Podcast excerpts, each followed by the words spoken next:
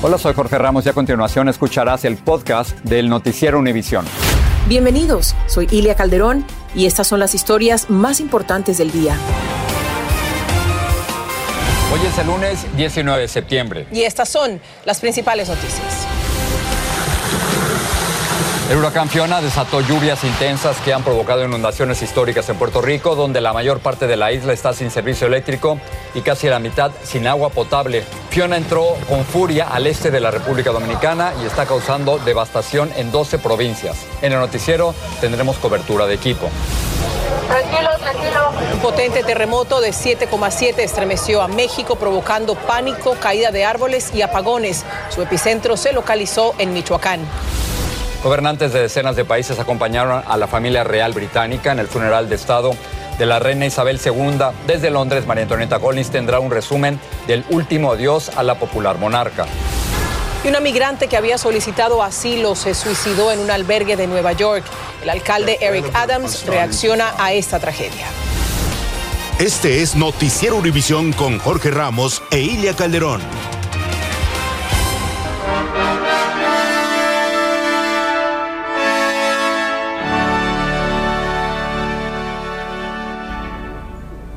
Y desde Londres, cuando han terminado los funerales de Elizabeth, a quien ya llaman la Reina Grande, más adelante hablaremos de esta noticia, pero ahora voy con ustedes, Ilia y Jorge. Así es, María Antonieta, muchas gracias. Y nos vamos directamente a hablar del huracán Fiona Jorge que está causando catastróficos daños en Puerto Rico, donde entró ayer con vientos sostenidos de 85 millas por hora. Pero lo más grave han sido estas lluvias que hoy continúan en gran parte de la isla, provocando desbordes de ríos, cortes de carreteras y puentes y deslizamientos de tierra. Un número indeterminado de personas ha muerto por accidentes relacionados con esta tormenta. Más del 70% de la isla está sin el servicio eléctrico y cerca de 800 mil usuarios no tienen agua potable. Nuestra corresponsal Dana Rivero viajó a Puerto Rico y nos muestra las imágenes del desastre. Fiona golpeó a gran parte de Puerto Rico, afectando al sur con particular furia. En Utuado, el río se desbordó y la fuerte corriente se llevó parte de la estructura de la carretera y también este puente de metal. En algunas áreas cayeron más de 15 pulgadas de lluvia, decenas de viviendas quedaron cubiertas de agua, también todo su alrededor. Te suplico que abandones tu casa es la voz de alerta de las autoridades en Calley, que como en otras partes de la isla salían a avisar a los residentes en las áreas propensas a inundaciones para transportarlos a refugios. Y lo pronosticado ocurrió.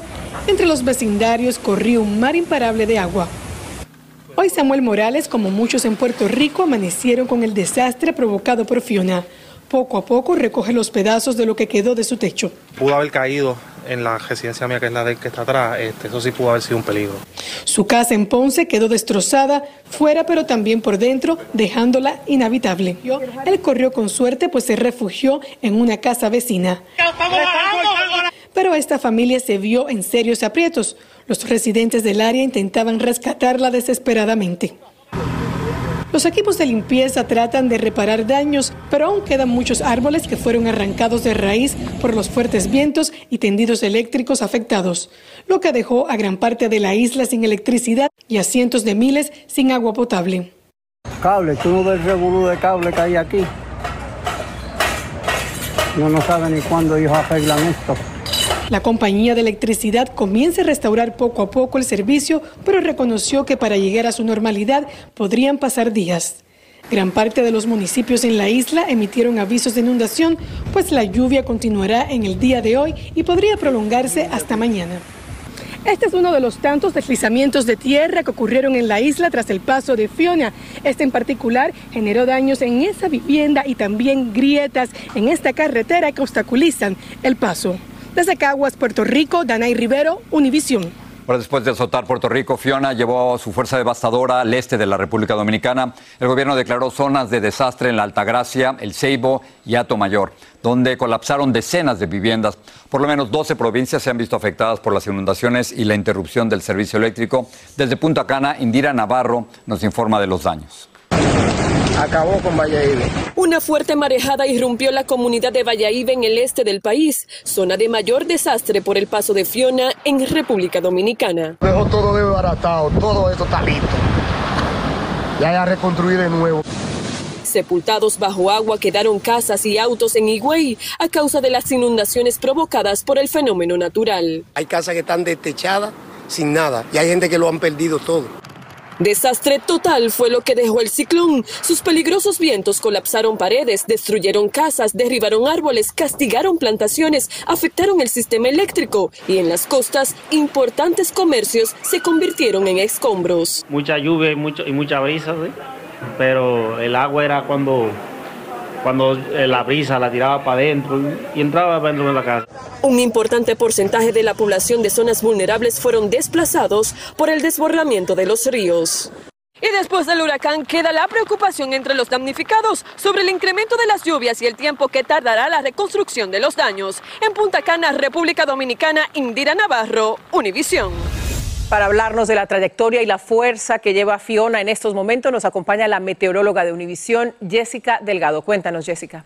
Y efectivamente a esta hora de la tarde vemos donde Fiona en estos momentos está en las aguas del Atlántico y se ha fortalecido un huracán de categoría 2, cuenta con vientos máximos sostenidos de 100 millas por hora.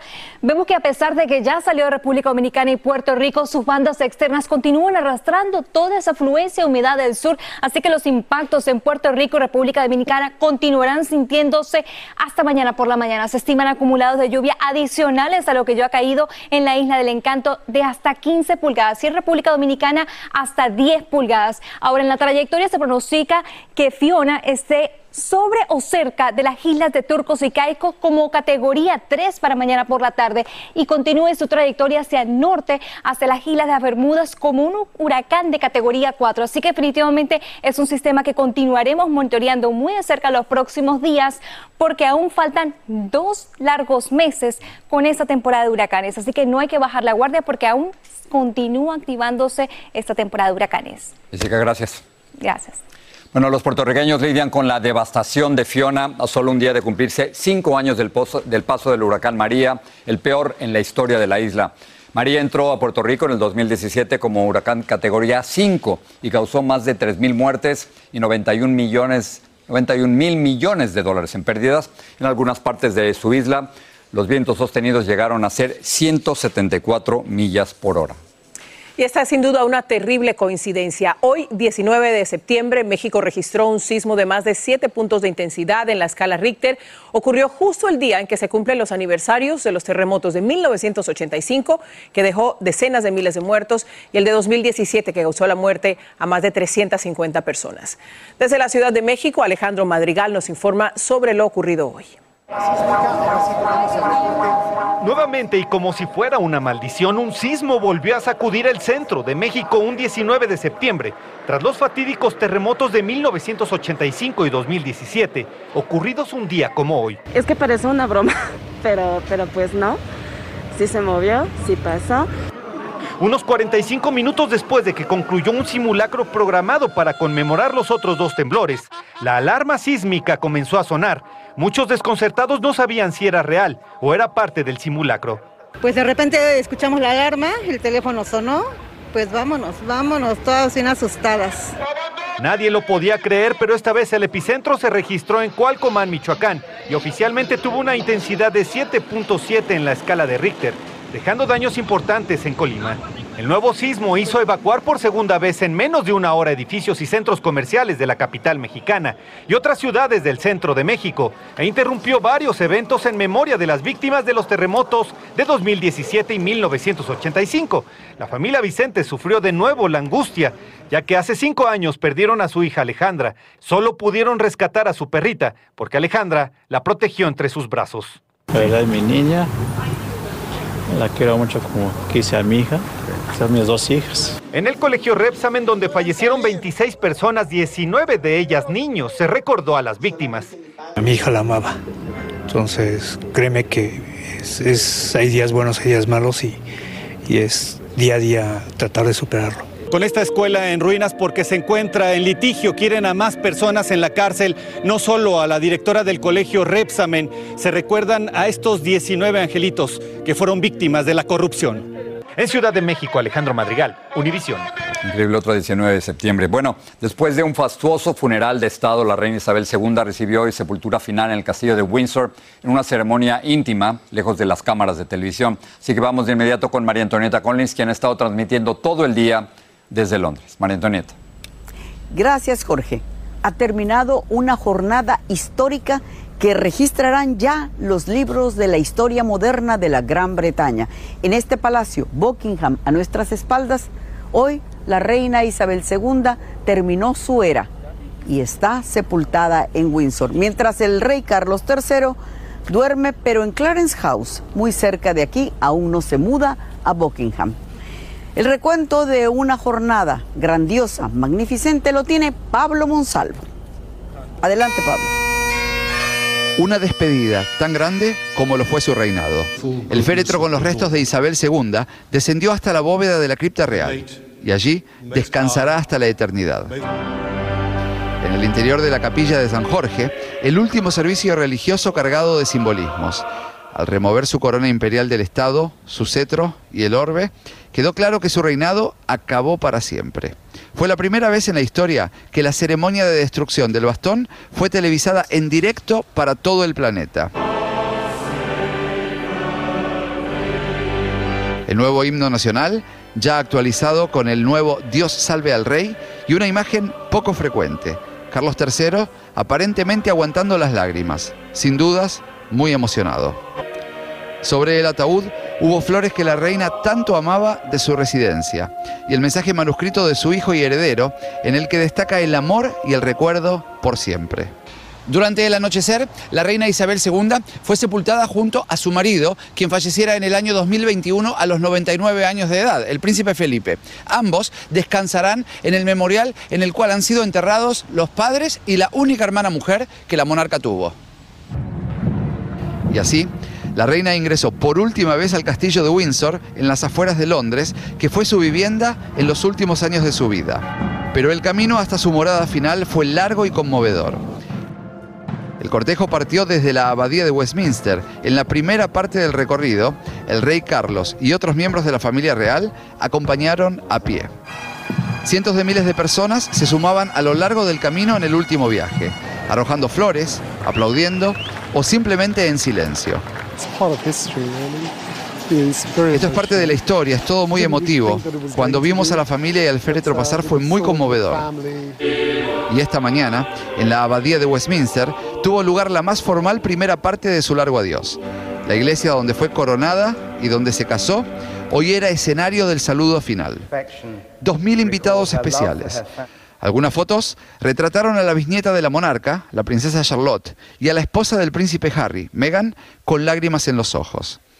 Apenas terminó el funeral real, dos minutos de profundo y respetuoso silencio en todo el reino. En Windsor, Pablo Monsalvo, Univisión. El público está de acuerdo en que, si bien en Westminster fue el funeral público, en Windsor fue el funeral personal y privado cuando las insignias de la reina, la corona de Estado, el orbe y el cetro quedaron en el altar mayor de la capilla de San Jorge es el fin de la era de Elizabeth II y el principio de la era caroleana, es decir, de Carlos III. Más adelante, regreso con ustedes. Ahora vuelvo desde la solitud de los exteriores del Palacio de Buckingham con ustedes. Gracias por entender cómo se nota ese vacío, ¿no? Sí, increíble.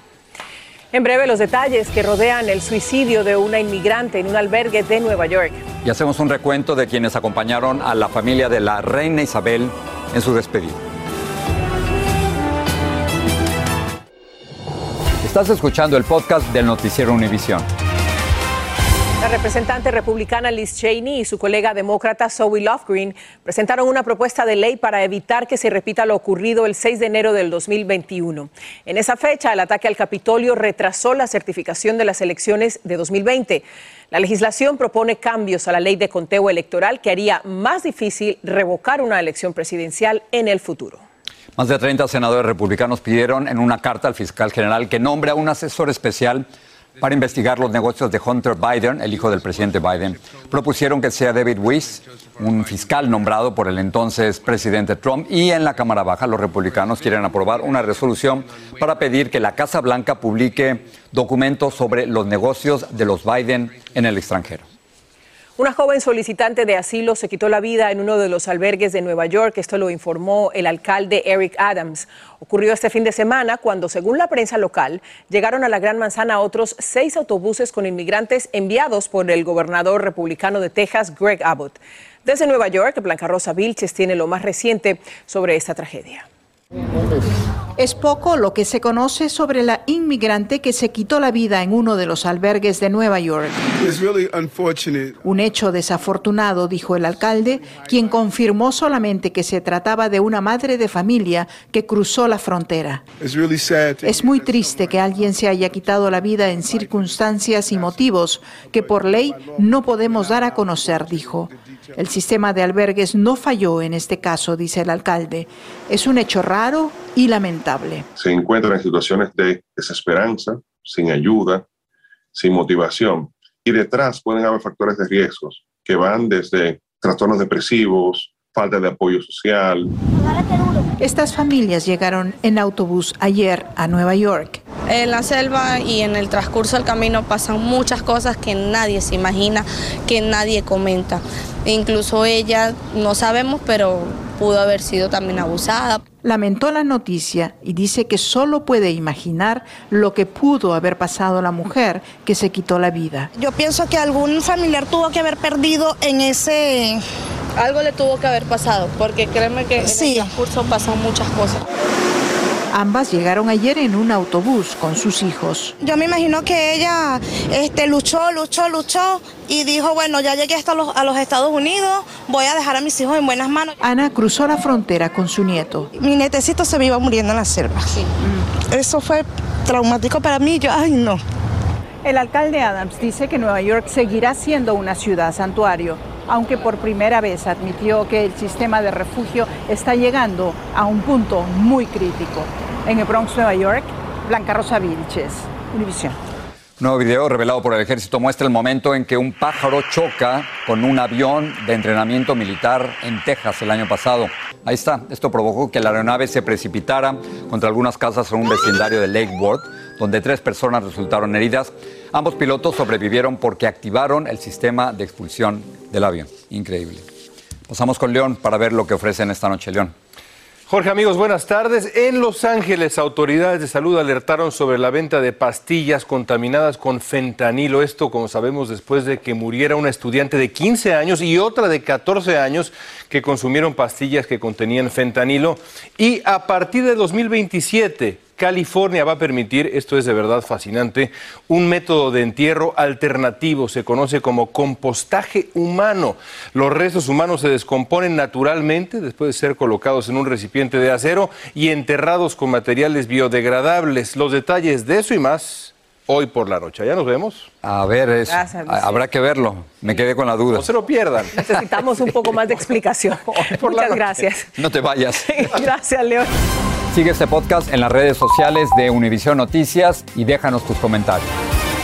Vamos a regresar a Londres con María Antonieta Collins y los invitados al funeral de la reina. Adelante, María. Gracias, Ilia. Y como en todos los funerales, no importa que sean plebeyos o sean de la realeza, siempre está el cotilleo, siempre está el que dirán, siempre está el mira quién vino. Eso no faltó hoy en la abadía de Westminster. Los invitados fueron de todas las edades. La gran sorpresa, los principitos George y Charlotte que marcharían en el cortejo detrás del féretro de la bisabuela. Pero, a último minuto, los príncipes de Gales decidieron que no era el momento para vivir esa procesión. La tía Megan que se codió con las grandes de la familia, la condesa de Wessex, esposa del príncipe Eduardo, quien fue su constante compañera en todo momento, aunque sin trazas de camaradería, la separación de los príncipes hermanos fue evidente. De un lado del coro, Harry y Meghan sentados detrás de Carlos III y la reina Camila. En el lado opuesto, los príncipes de Gales con Catherine y los principitos George y Charlotte. Y hubo más, los hijos de la reina consorte Camila, Tom y Laura salieron de la privacidad que siempre han vivido para estar hoy en la abadía. La misma reina consorte que anoche en televisión nacional hablaba de su suegra. She's got those wonderful blue eyes that when she smiles, you know, they light up her whole face. Fue el mundo doliente de la realeza en pleno. En primera fila, la decana de las reinas, Margarita de Dinamarca y el heredero al trono, junto a Carlos Gustavo de Suecia y la reina Silvia, al lado de Guillermo y Máxima de Holanda con la ex reina Beatriz. En pleno la familia real española, doña Sofía junto a su separado esposo, el rey emérito Juan Carlos I, y los actuales reyes Felipe VI y Leticia, que ni se volteaban a ver con los otros y que entraron por separado. En fin, cosas de la realeza. El presidente francés Macron y su esposa Brigitte trajeron las miradas al igual que el canadiense primer ministro Justin Trudeau, amigo de la reina mientras que el retraso del presidente Biden provocó problemas protocolarios porque un invitado ocupó su lugar y hubo que mover a los Biden a otro sitio. En fin, que entre todos los invitados existieron los que ganaron el corazón. Fueron los corgis Mew y Sandy esperando el cortejo fúnebre de su ama. Y Emma, el amadísimo pony negro. Seguramente que Isabel II desde el más allá estuvo feliz de verlos a todos hoy en su funeral. Al final queda la reflexión Ilia y Jorge. Nada de lo material acumulado nos llevamos al morir y el poder, los símbolos del poder, esa es la lección de la reina Isabel a los políticos. Es solo transitorio, no es nada permanente. Y entre los símbolos que se van y que pasan a retiro está este libro que me diera mi abuela cuando yo era niña y donde aprendí a conocer la monarquía inglesa. Este libro me acompañó en transmisiones a lo largo de estos años como periodista. Ha sido un privilegio enorme poder cubrir para Noticias Univisión, mi casa, esta transmisión especial de los funerales de la reina Isabel, a quien ya llaman la Grande. Desde Londres, buenas noches. Muchas gracias. Buenas noches, María un, un, trabajo extraordinario de María Antonieta. ¿eh? Sí, sí, yo diría que el, el, privilegio es nuestro y de todos los televidentes porque el genuino compromiso de María Antonieta, la vemos cansada, agotada, pero su genuino compromiso con informar a nuestra comunidad es invaluable. Gracias, María Antonieta. Y para terminar, los vamos a dejar con imágenes del gaitero real, el comandante Paul Burns, interpretando el lamento Sleep, Dear Sleep que es una pieza tradicional en la conclusión del funeral de la reina Isabel II. El gaitero Burns era la persona, Jorge, que cada mañana despertaba a la monarca. Con eso los dejamos. Buenas noches.